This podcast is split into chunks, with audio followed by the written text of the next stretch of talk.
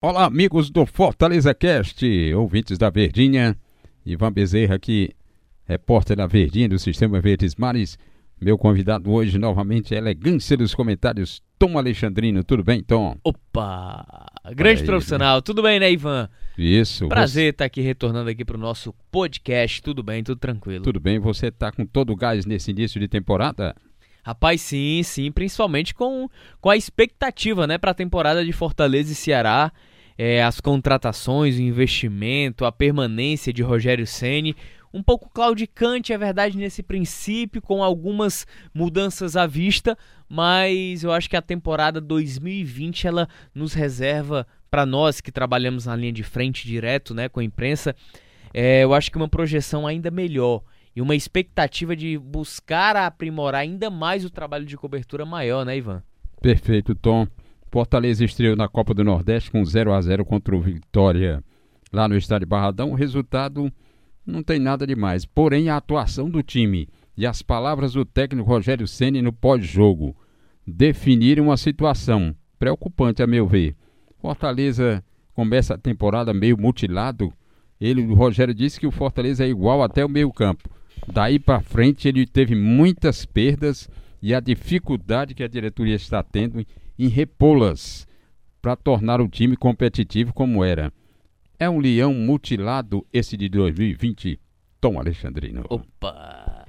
É um gozador. é uma honra, é uma honra. Jamais. É, a questão que envolve Fortaleza, Ivan, torcedor, e é uma situação muito delicada para analisar, conversar, fazer com que o torcedor entenda e até nós mesmos consigamos interpretar o que está escrito nas entrelinhas, né? E as entrelinhas elas são deixadas de forma até assintosa pelo próprio Rogério Ceni nas declarações.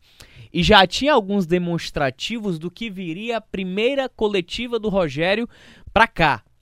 Com aquela conversa que ele teve, uma entrevista exclusiva, inclusive, que ele deu para a Jovem Pan de São Paulo, falando sobre contratações, um, um tom um pouco abaixo é, de conversa, de interesse, de frustração.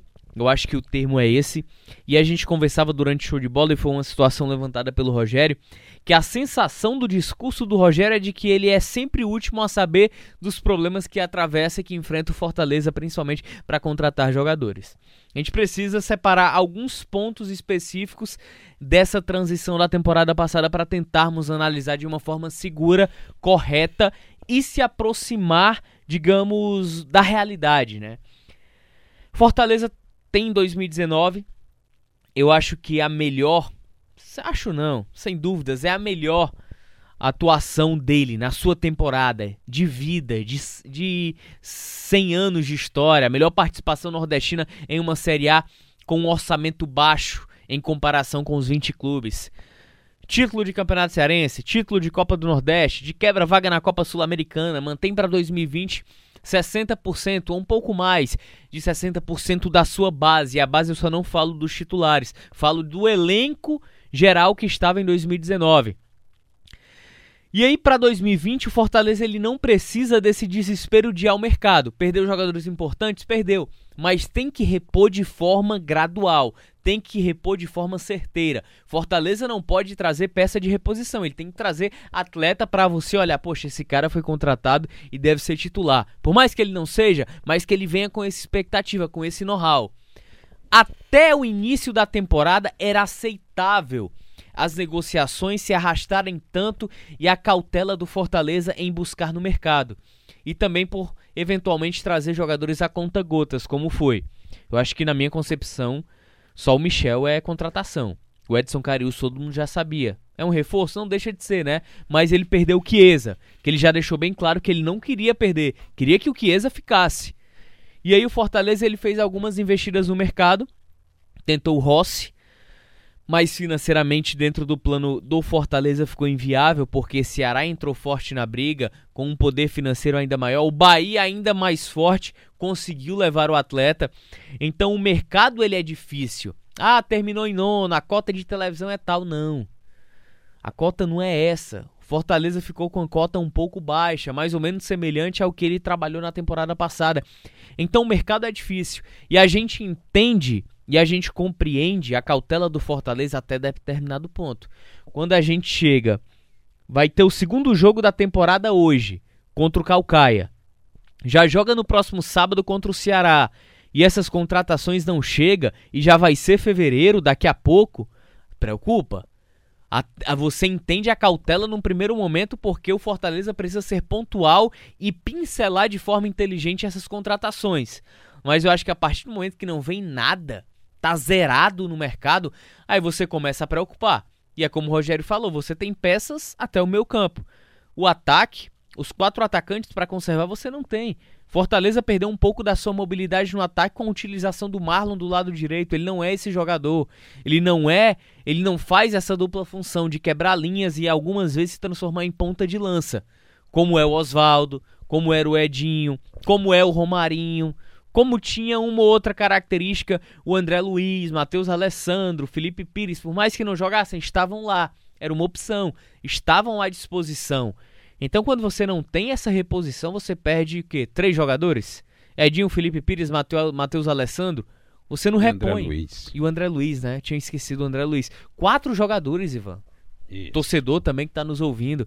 E quando a gente bate a porta aí em fevereiro, e esses caras não chegam, aí o Rogério ele vai buscar uma segunda alternativa que é a mudança de esquema. E peças ele tem. O meio-campo recheado ele tem. Tem Felipe, tem Juninho, tem Michel, tem um Vasquez, que pode atuar um pouco mais atrás, o próprio Romarinho pode atuar naquela função. E aí você vem Derlei, você tem Nenê Bonilha, você tem peças que podem fundamentar essa mudança. Só que a mudança ela requer tempo. O Rogério demorou para engrenar esses quatro atacantes, foi difícil. E para voltar à utilização de três homens de meio campo e três homens de ataque também requer um tempo. A partir do momento que você não tem uma resposta da diretoria e do mercado satisfatória para que você possa substituir aquelas suas perdas que no momento são irreparáveis. E tudo em tiro curto, né? Porque Exatamente. Copa do Nordeste é tiro curto, Campeonato Cearense é tiro curto. Como é que ele vai montar um outro esquema? Encaixando outros atletas, é aí que entra a situação de uma certa, a palavra pode ser forte, mas uma certa mutilação, né? Porque ele vai ter de reinventar o Fortaleza em cima da hora. Mais uma vez, né, Ivan? Porque na temporada passada ele já reclamava disso. Ah, o meu meia não veio, o meu meia não veio. Sondou Wagner, aquele mesmo Wagner do Vasco. Sondou também o Nenê, não deu certo. Tinha só o Dodô, aí de repente perde o Dodô também. E aí ele tem que se reinventar é muito difícil às vezes trabalhar com isso. E aí eu me, eu me questiono que a frustração do Rogério, ela ela vai muito além do que se especulava. Porque quando ele aceita naturalmente, ele imaginava um projeto um pouco mais audacioso. Isso não seja culpa da diretoria. O mercado só tá difícil. Os caras eles botam o preço lá em cima.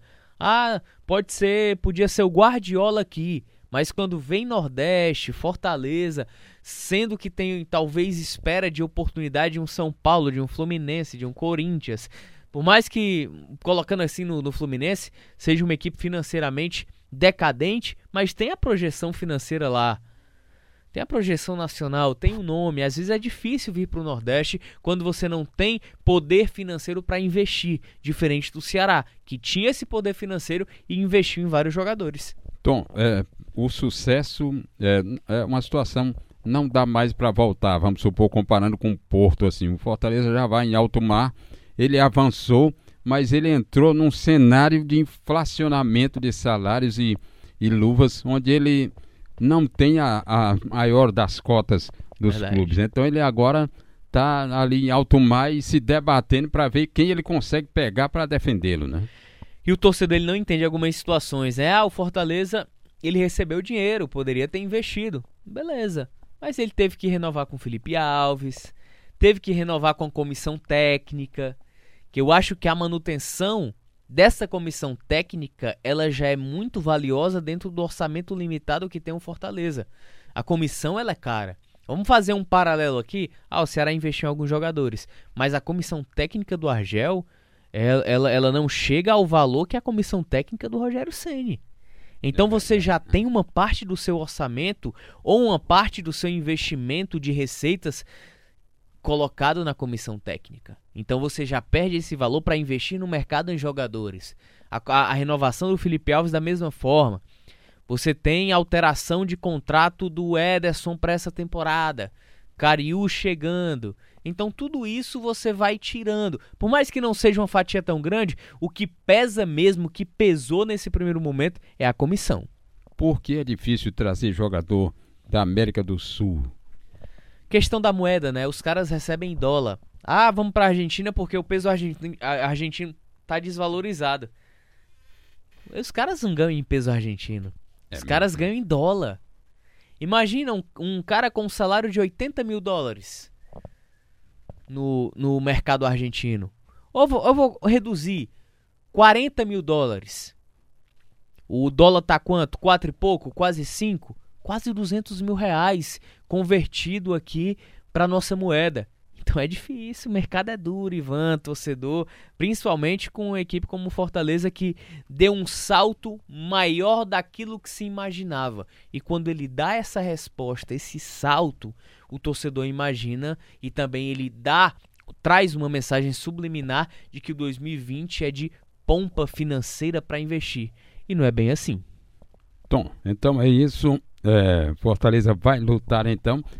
A diretoria tem um crédito de confiança. Sim. Dá para partir aí em busca de alternativas e é o torcedor abraçar o projeto, não olhar mais para trás e, e confiar, seguir em né? frente, né? né? Confiar, descobrir valores, né?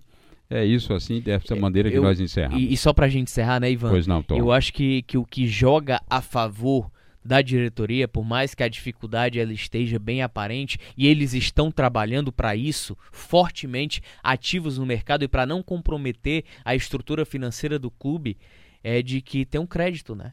A diretoria ela tem o respaldo dos anos anteriores, por isso que não há essa cobrança mais rígida. Só que vai chegar um momento que, se os resultados não aparecerem, infelizmente a cobrança ela vai ser mais forte, independente do crédito que eles têm com o torcedor.